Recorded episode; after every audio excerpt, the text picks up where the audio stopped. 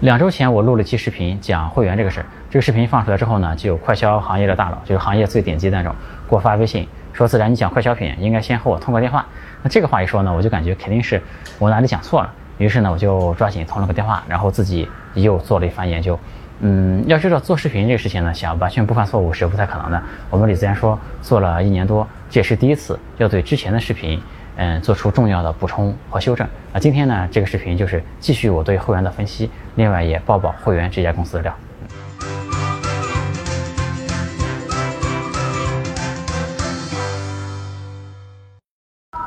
有趣的灵魂聊科技人文，我是李自然，我现在是在东京国立博物馆的下面，这个逛博物馆逛累了，录个视频休息一下。今天继续和大家聊会员，首先我想，嗯，说的就是这个中石化的问题啊，补充一下这个问题，因为上次讲会员这个视频出来之后呢，很这个评论区里面有很多人就说会员是因为中石化的原因才陷入困境的，因为网上好像有很多的文章，还有抖音视频什么的都是这么讲的。这个事儿呢是这样的，这个会员投了几十亿买了这个中石化的股权嘛。那最后呢，这个中石化也没上市啊，也没回购股份，很多人就说这个会员是不是被中石化所牵连了？哎，上次视频呢没讲到这个问题，因为如果你做过视频，你就知道啊，我们每个视频的时间都是很有限的。我认为不重要的事儿我就没讲啊。我认为中石化这个事情呢，这个对会员的影响没有不起到决定性的作用啊，所以就没讲。嗯，因为在评论里面说这个事儿的人比较多啊，所以今天把这个中石化的问题也补充一下。这事的起因是这样的，就是中石化有一个领导。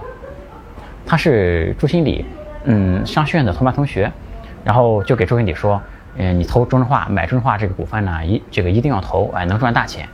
朱新礼呢就投资了，但是后来呢，这个人事出现了变化，这个这个中石化的领导给调走了，然后呢，中石化就确实经历了很多年没上市，这个责任呢确实是在中石化的，但是会员他的这个盲目投资，其实也是导致出事的重要原因，啊，因为这种局呢，首先。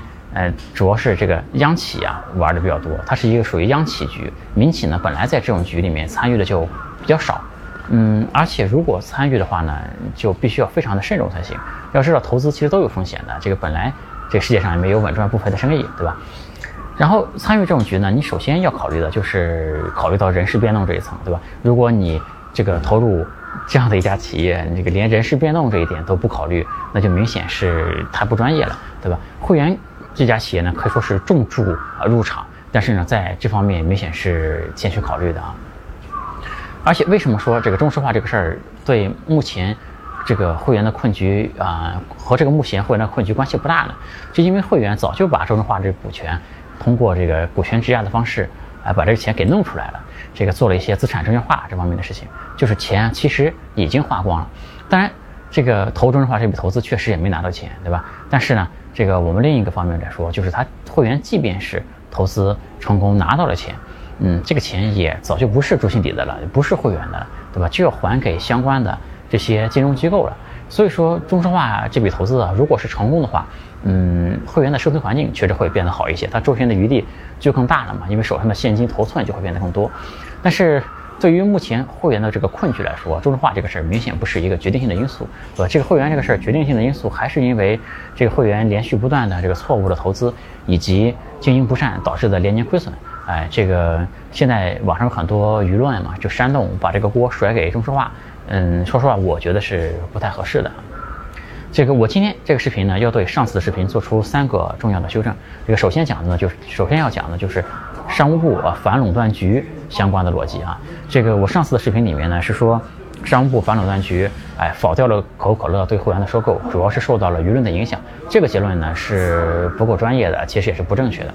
嗯，这里首先我们要理解反垄断局扮演的角色是什么，它的本质是什么，这个呢就非常的重要啊。我给大家讲一个这个例子，就是比如说你手上有一些股票。然后呢，你又急需用钱，你又把你的股票卖给了你的一个朋友，在卖出的这一瞬间呢，这个价格肯定就是你们俩都认可的价格嘛，所以这个交易肯定是公平的。那否则也如果不公平也不会成交，对吧？但是呢，如果是一个月以后呢，一个月以后，如果这个股票涨得非常快，股票大涨了，你就会觉得你卖亏了。哎，如果股票暴跌呢，你朋友就会觉得很亏。但这个股票的买卖呢，一个月之前在你卖给你朋友的那一个瞬间就已经完成了，对吧？你俩谁都没办法再反悔。但我们假设这时候呢，有一个机构，有一个神奇的机构，可以判定一个月之前你把股票卖给你朋友的这个行为是无效的，这个让你的朋友，哎，那个让你把钱退给你的朋友，你的朋友把股票返还给你，对吧？那就很厉害了，对吧？如果你在这个股票交易里面是觉得亏的那一方，你会不会去争取这个判罚的机会，对吧？那这个神奇的机构呢，其实就是商务部反垄断局。要知道，买卖股权这种事儿，即便是对于大公司，其实和我刚才说的这个你和你朋友之间的股权买卖也没有特别本质的区别。就买卖股权呢，你签了合同就不能再反悔了。但是这个合同签了之后呢，这个公司的股价会发生变化嘛？那最终就肯定会有一方会觉得亏了。那这个这个股票市场，这个金融市场，哎，变化其实非常大。资本市场一个月的时间都能发生很大的变化，更何况六个月，对吧？六个月呢，可以说是翻天覆地的变化了。那这个反垄断局呢，相当于有权利反悔六个月之前的一笔交易啊，这个其实可以说是一个终极的大杀器了。那这个事情，所以说它的本质呢，就是说有一个机构能够对半年前的并购案进行合法的反悔，那这个价值对于。嗯，一个企业来说，那可以说是巨大的商业价值。当然，对于反垄断局，这个以他的这个视角来看呢，那么很简单，就是看你是否构成垄断嘛。如果你构成垄断，哎，他这个就不让你这个进行收购这个事儿，对吧？如果你不构成垄断，那么就可以通过。这是在反垄断局的视角，他还是以垄断来判断的。但是如果你站在企业的视角来看，这个判定本身呢，就会影响到重大的商业利益了。那这时候企业应该怎么办呢？你应该去做沟通，对吧？应该去主动的说明，哎，应该去做解释，就是你这个企业并购行为究竟是不是垄断，对吧？我们其实，在西方也经常可以看到这个对政针对政府的一些游说了。那所以说，这里面其实是有很多专业性的工作可以去做的。那这里呢，我又举个例子，就是小飞羊当年不是卖给肯德基嘛？就好像是四十多亿港元的价格。这个签了合同之后呢，这个肯德基很快就觉得，哎，买贵了，这个。呃，于是双方呢就都对商务部进行了解释啊，还有说明。这个小飞扬呢就做的很专业，他就证明是就是一个正常的收购，对吧？不是垄断，而且呢也不牵涉到民族品牌这个国家的利益，对吧？这个最终呢反垄断局就给通过了收购成功。当然这也成为了肯德基历史上最重大的一次投资失败，对吧？这个可口可乐和会员呢也是同样的道理，但是他们签了这个协议之后呢，这个可口可乐也很快就发现这个会员啊买啊。这根本就不值，哎，这个时候呢，会员其实就应该去和商务部做解释的，对吧？应该去促成这样的一个合作的事儿啊。但其实会员呢就没有和商务部做任何的解释和沟通，嗯，最终呢，这个收购案就被否决掉了。这个其实才是被否决的主要原因，对吧？其实也是因为会员并不够专业，对吧？这个我前面说的商务部的这个逻辑呢，其实前面没有任何的，好像还没有任何的文章能说到。这一层对吧？因为前面所有分析会员并购失败的这个所有的文章应该都没说对。其实我个人呢，我之前也不懂反垄断局的这些逻辑啊，因为我这个级别的创业者，现在的级别，距离到反垄断局去掰扯掰扯，对吧？这个还要再过几年啊。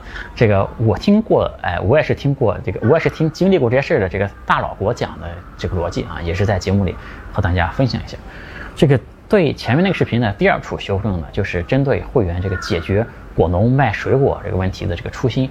这个很多创业者在刚开始创业的时候都有初心，对吧？都有一个美好的初心，但这个初心往往是需要向现实的商业逻辑所妥协的。那这个道理呢，就非常的简单。那我在做上个视频的时候呢，这个我是想当然的认为，会员果汁啊。这如果它发展的好，那么对解决中国果农卖水果的问题确实会有很大的帮助。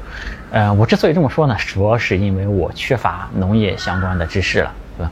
这点我想说三点啊。第一点就是，这会员百分之百的果汁呢，它的这个销售额只占到它的收入只占到整体会员收入的三分之一。那个会员剩下的三分之二的收入呢，是来自于饮料的。这个饮料里面用的果汁是非常少的，也就是说这三分之二的收入，其实对果农。这个对果农的影响并不是很明显啊，因为里面用的果汁很少。那第二点要说的呢，就是这个就会员占三分之一，哎，这个这个部分就是百分之百纯果汁的这一块，它的果汁呢，其实用的主要也不是中国的水果，比如说橙汁啊，全部用的都是巴西的；桃子和苹果呢，用中国的用的比较多，这个稍微多一点啊。呃，我们要意识到一个问题，就是我们中国现在虽然经济状况这个好了很多，对吧？但其实我们还是一个。发展中国家，对吧？我们这个农业的现代化水平其实比国外很多国家还是不如的。所以说，我们中国的猪牛羊、大豆、玉米，其实都是比别人贵很多的。这中国的水果呢，也并不便宜，对吧？这个作为一个企业来说，我如果要去，哎，采购水果的话，这个我当然要买最便宜的，对吧？因为你是在市场竞争中嘛，如果你的成本比别的企业要高，你还怎么竞争，对吧？所以说我肯定会去采购那个最便宜的水果。那水果在国际上又不属于这个管制、受管制的商品，对吧？那我当然要进口。最便宜的这个国家的水果来卖了，这个这个呢，我觉得从商业角度来看是无可厚非的啊，也是非常正常的一件事情。那第三个呢，就是说舆论宣传会员可以解决果农的问题，那这个呢就主要是宣传的策略了，对吧？这这样宣传会比较正能量一点，国内老百姓也比较爱听一点。所以说这个结论就是这样的。这第一呢，会员果汁其实对中国果农的帮助并不大，对吧？它第二呢是会员其实是从。这个果汁更便宜的国家去买果汁的，但但当然，我觉得这个是纯商业行为，这个是无可厚非、无可指责的，完全没问题的一个行为。那第三个呢，就是如果舆论配合宣传会员可以解决中国农民卖果汁的这个问题的，那其实是有点言过其实的。那我对前面那个视频第三个修正呢，就是会员被可口可乐收购的时候，这个裁撤营销部门的这个问题。啊，这其实是这个很多人的一个误解。这个我当时也受了这个误解，因为当时很多媒体都写了这个事儿，就是和可口可乐去合并的时候，会员把这个营销部门裁撤了很多人。嗯，其实这是两个独立的事件啊，因为可以说几乎当时所有写这个事情，把这两个事情联系在一起的这些媒体全部都错了。我现在的认为是这样的，他们全部都错了。嗯，我当时其实也有过怀疑，就为什么要一边谈收购，一边把这个营销部门给撤了？这样做的合理性其实是存疑的。但当然，现实中。企业各种各样的骚操作，你不可能外界不可能都能猜出它的原因来，对吧？我当时也猜，可能是为了削减成本，让这个财报更好看一些，或者怎么样。但后来我进一步了解情况呢，就发现这个大幅裁撤营销部门啊，其实和这个可口可乐的并购案并没有关系，这两个独立的事件。因为裁撤营销团队其实是会员管理并不稳定的一个体现啊，说明了这个会员他其实战略管理做的挺差的，管理政策、营销政策都没有充分的连续性。嗯，在过去十年呢，其实会员就反反复复的对这个营销体系进行大幅度的裁撤，然后再增加，再裁撤，再增加，就是来回的折腾，经历了好几个轮回了，就一直在折腾，没停过。那个，比如说现在会员这个营销部门大概只有两百多个人了，对吧？但是它最高的时候呢，就有好几千个人。可口可乐收购的时候，正好赶上会员裁人的这一波，这个很多媒体呢看到这个状况，哎，就把这两者给联系起来了。其实我觉得是没有联系的，只是一个巧合而已。这个对营销体系。反复的调整呢，其实是说明了这个会员的管理战略能力是有问题的，也没有一个清晰的战略，这个战略呢也缺乏连续性的。嗯，今天我们这个视频呢，在我对会员做了更多的了解之后呢，这个也想再讨论一下会员更根本的问题。这个我之前。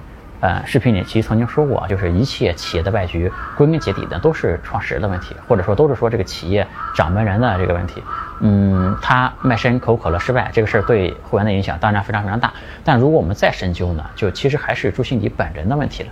这个其实就是说他管理和投资的能力，哎，这两方面的问题。这个我们前面说了，这个营销部门的问题，营销战略不清晰，对吧？没有连续性这个问题。另外，在这个管理上，其实问题也挺多的。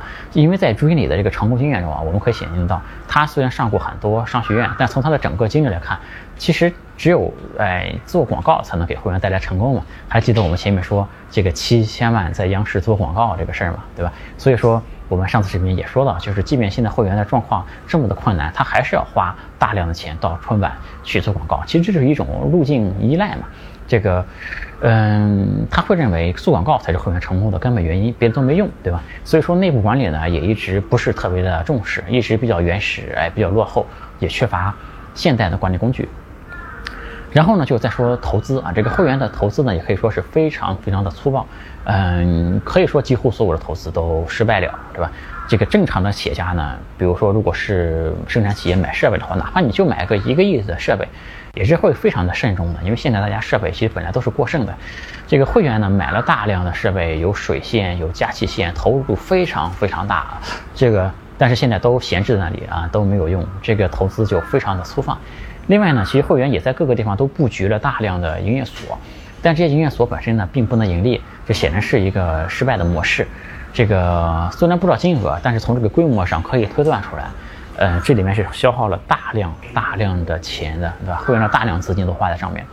就是总之来说呢，就是说会员这个管理水平，哎，包括人力和财务的水平，包括投资的水平，都远远的落后于这个行业的平均水平，都远远的落后于这个时代的平均水平，是吧？这个做对的事情呢，其实是比较少的。但我觉得这个事儿呢，两方面看，一方面是水平的原因，另一方面呢也是创始人心态的问题。心态的问题呢，聊起来就可能比较虚一点，但其实我们也可以猜到啊，因为当年这个卖身失败带来的巨大的那种心理的落差，眼看着几十亿，对吧，就能揣到兜里面，对吧？然后突然就没了。这个你们可以说，哎，如果你没卖成，那就继续好好干呗。那这种话都是站着说话不腰疼，对吧？说起来很简单，但是在现实中呢，这个正常人确实非常难以承受，这个心态呢很容易就崩了，对吧？这个朱新礼呢，其实一直是在他的企业里，他是一个国王的角色，对吧？一直没有一个人和他平起平坐的，相当于是土皇帝或者国王这种人，对吧？这个用人呢也是，哎，杀伐决断，用人用三天，对吧？这个不爽就把这个人撵走了，所以说也很难接受一些新的东西。这个五零六零。这个年代的企业家呢，其实，因为他们经历了一段特殊的时间段嘛，就是当时中国改革开放、计划经济向市场经济所转型嘛，他们其实很容易活在面子里面，对吧？活在别人的尊敬里面，不像现在的这些年轻的创业者啊，这个年轻的创业者，其实他们的江湖地位是来自于他们自己的，而且他们的成功呢就非常的丰富多彩，衡量的标准呢也很多元化。嗯，比如说，哎，你有十个亿，对吧？我有一个亿。对，但我可能觉得你的商业模式还不如我的好呢，对吧？我可能觉得我活得也很精彩啊，所以我不会觉得，就你一定是比我，对吧？我一定要特别的羡慕你或者怎么样，因为现在的成功的方式很多元，这个创业者内心也有很多种这个信心的来源，对吧？但那个年代的企业家呢，往往在乎的就是，哎，我和谁吃过饭，受过哪个领导的接见，哎，是个什么规格的接见，对吧？这个拿过什么荣誉，上过什么中央电视台。这个活在一个知名企业家的圈子里，他们可能还是会看这种这方面的东西，这样就特别容易被面子所拖累了。那其实这些东西，我们今天的创业者看起来，当然就是没 没有太大卵用的一些东西，对吧？所以说，我觉得创始人成功之后啊，要尽快的从对自己的那种肯定的心态中去走出来，呃，归零，对吧？不断的改造自己，取得进步，这才是优秀的创始人。那用我们互联网圈的话呢，就是 stay hungry, stay foolish，对吧？这不能总活在过去的那个成功。的经验里面，不能总活在过去的辉煌里面，对吧？那和活在梦里就没什么区别了，对吧？还有一个问题想说一下的，就会员的钱究竟去哪了，对吧？这个其实是要画一个大大的问号的，这个我也没太看懂。这个，因为我看会员最近一次的审计年报是二零一七年，当时呢还有几十亿的现金在账上的。一八一九年，根据一些嗯这个公开的信息，也可以看到账上还是有不少钱的。那为什么现在就出现了这么大的财务危机？对吧？因为其实审计师也没有去解释。哎，资本市场的监管呢也没有提出异议，嗯，这个呢，说实话我就有点看不懂。这会员呢一直说自己做大农业这个事儿啊，但是说，并没有看到会员有大片的作物，对吧？根据我的了解，没看到会员在主要的农业上有就有什么主要的农业资产，其实是没看到的。这个他在新疆的这个布尔津县有些沙棘的种植，但是呢，也是利用了当地的一些资源，这个做的这个事儿啊，几乎没有在这个投资做这个事儿。就可能是我了解的信息还不够全面嘛，对吧？但我确实没有看到会员在农业上有大手笔的投入，嗯，但是哎，看到了在波尔多哎有不少的酒庄，哎，看到了一些别的消费的东西啊。这个另外在一七年的时候呢，这个会员的应收账款还是很多的。这个我们以快消品的这个行业的规律来看，这个应收账款也有点奇怪，因为你应收谁呢？这个经销商。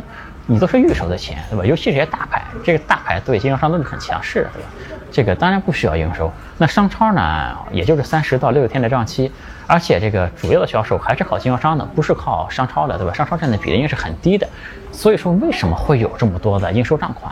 这个是要画一个大大的问号的，对吧？当然，我个人不是财务出身，啊，可能我的水平也不行啊，我也没有能力去质疑会计报表这个事儿，只能说呢，啊，看不太懂。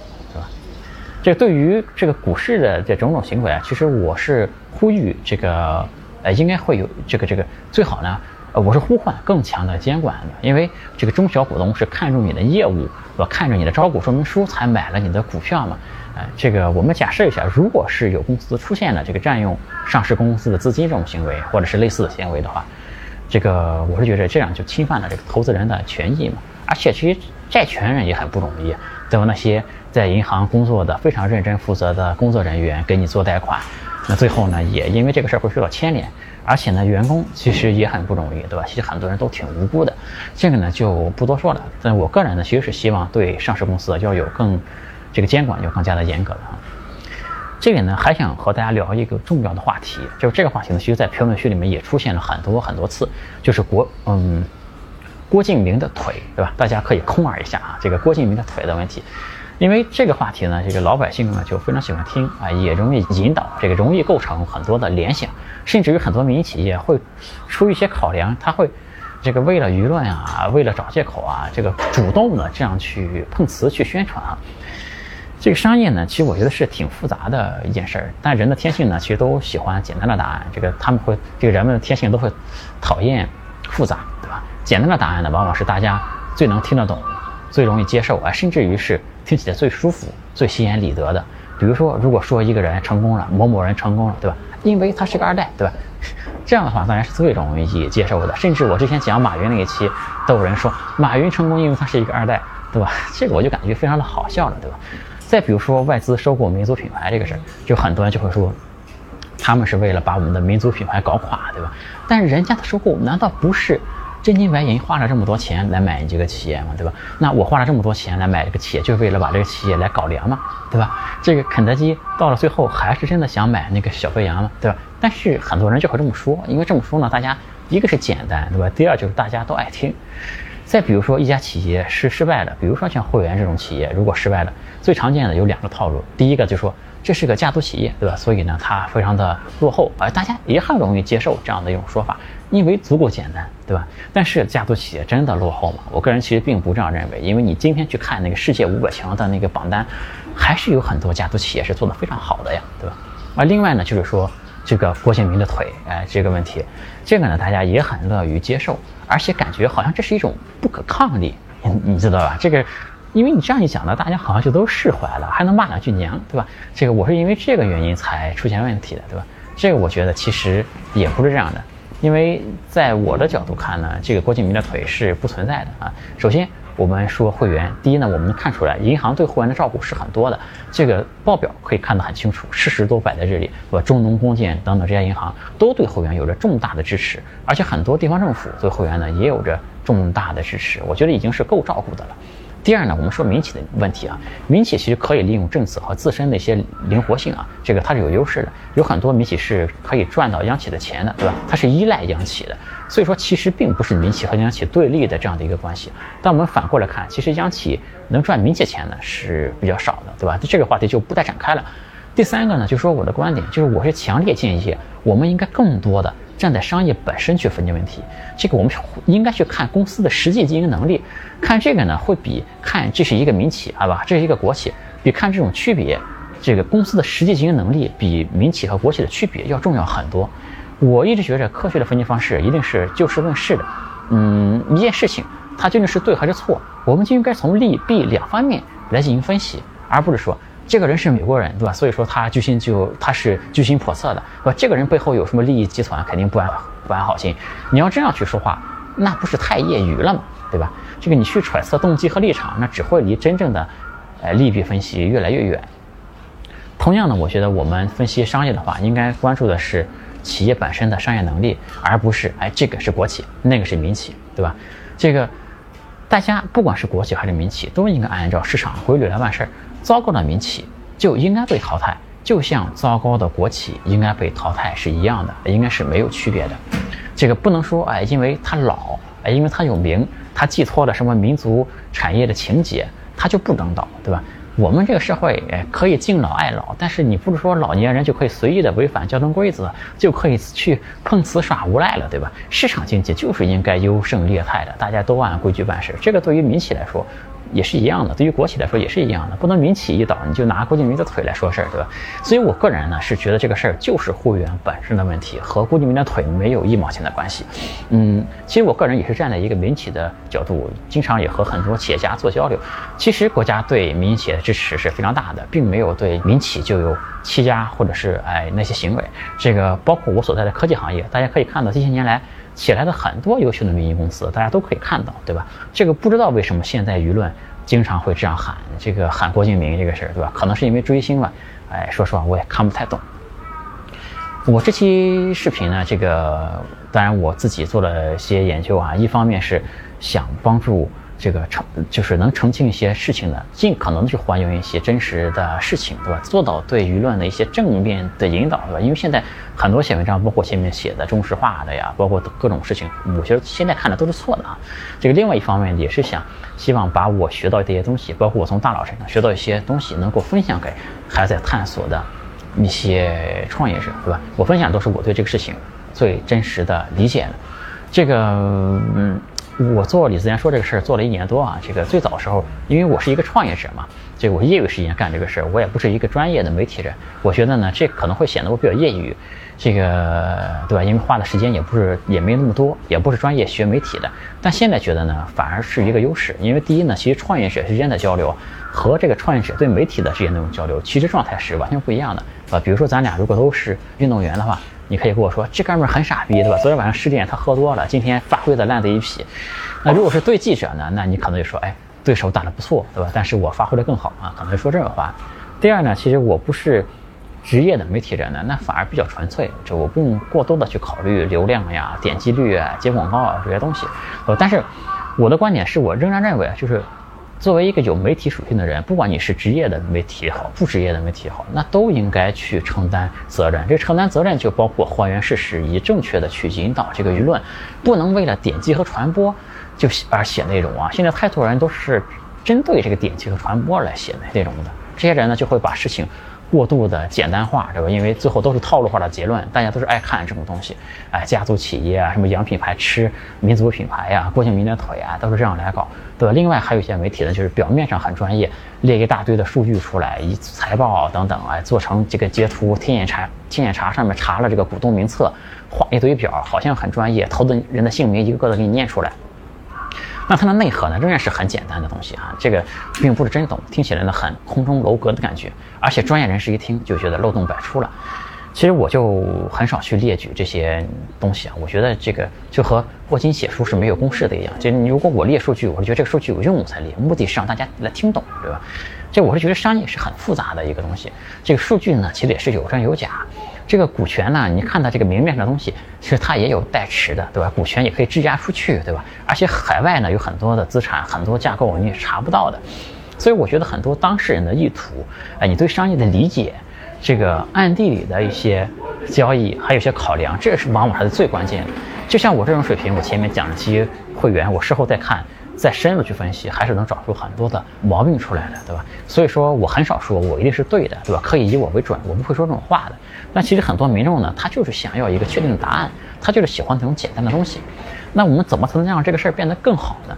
就每个人我觉得都要承担自己的责任。作为企业家，你兢兢业业的去做自己的企业，而且呢要调整好自己的心态，别太自大，对吧？就是我们前面说的那个，一定要 stay hungry, stay foolish。那媒体人呢，就要更加的承担。责任对吧？第一是传递正确的价值观，引导舆论这个事儿，哎，承担责任，心怀敬畏。承担责任就是指不能只图点击量，对吧？写观众爱看的东西，把观众当猴耍，对吧？第二，这个心怀敬畏呢，就是指要好好的做研究，好好的做功课，多学习，对吧？对商业有敬畏之心，别天天一个个都是指点江山那种架势，对吧？这个即便是我，以我的水平呢，这个哎也会也有可能讲错，对吧？这个另一方面，就对于观看和阅读的人来说呢，就要尽可能去提升自己的水平，更加理性的去分辨，嗯，不要相信那些过度简单化的这些结论啊。最后呢，想和大家说一下，这个会员的未来在哪里？就是会员会不会将来有人接盘呢？这个现在其实很多人对会员都有兴趣，但是呢，也有着很大的犹豫啊，因为会员这两个字呢，肯定是有价值的。因为会员这个品牌到现在动销还是很好的，就你放那里什么都不干，你别瞎折腾，它就能卖，对吧？当然，它在一线城市呢卖的是稍微差一点，这个在二三线城市啊，这个全国来看呢，其实卖的还是很厉害的。这就是会员这个品牌的价值了。但会员有什么问题呢？就是我们上次这个视频也说了啊，这个新品牌呢必将会诞生啊，这是一个大的趋势，啊，必将会出现新的。娃哈哈呀、康师傅啊、统一啊这些品牌肯定会出现的。很多老品牌呢都会在呃三到五年的时间内就逐渐消亡了啊，这是我们讲这个事情的一个大背景。第二呢，就是老品牌其实嗯再起来就是是很难的，就有一个规律，就是很少有没落的品牌能够再重新回到头部，这个事呢特别难。这个事儿做的比较好的呢，比如说李宁做的还不错。但是李宁这个事儿呢，也有很多的巧合在里面，它也赶上了一些风口。就总之，这个没落的品牌想再起来，这个概率其实是挺低的。这个会员作为一个典型的正在往下走的一个品牌，其实它原来的受众群体呢是越来越小的，这个新受众呢也很难抓住。哎，它就存在一个很典型的，就是我们前面说的这个老品牌老化的这么一个问题。这个所以说你要接盘会员这样的企业呢，必然要考虑的就是抢救一个往下。趋势是往下品牌的这样的难度啊，这个是要考虑在内的。还有一点呢，就是会员其实现在的这个内部状况也已经非常差了，对吧？而且这里边有各种的这个对赌协议各种东西，其实也加大了接盘的难度。嗯，最终谁能接盘呢？肯定是取决于哎大家对会员这两个字的这个价值的认知究竟是什么。哎，这个会员呢，其实现在是在一个资不抵债的一个状态啊，最终肯定会由新换进来的股东来。主导这家企业，对吧？会有新的投资人进来。目前呢，会员这个事儿就是感兴趣的人很多，但是呢，呃，大家还都有着很多的纠结和犹豫。有趣的灵魂要科技人文，我是李自然啊。今天会员这个事儿呢，就和大家说到这里啊。这个补充说明就说到这里，嗯，我们就下次再见，拜拜。欢迎加我的个人微信，我的微信号是李自然八九九，全拼的李自然，数字八九九，李自然八九九。我们有一个社群，大家一起来讨论商业科技互联网。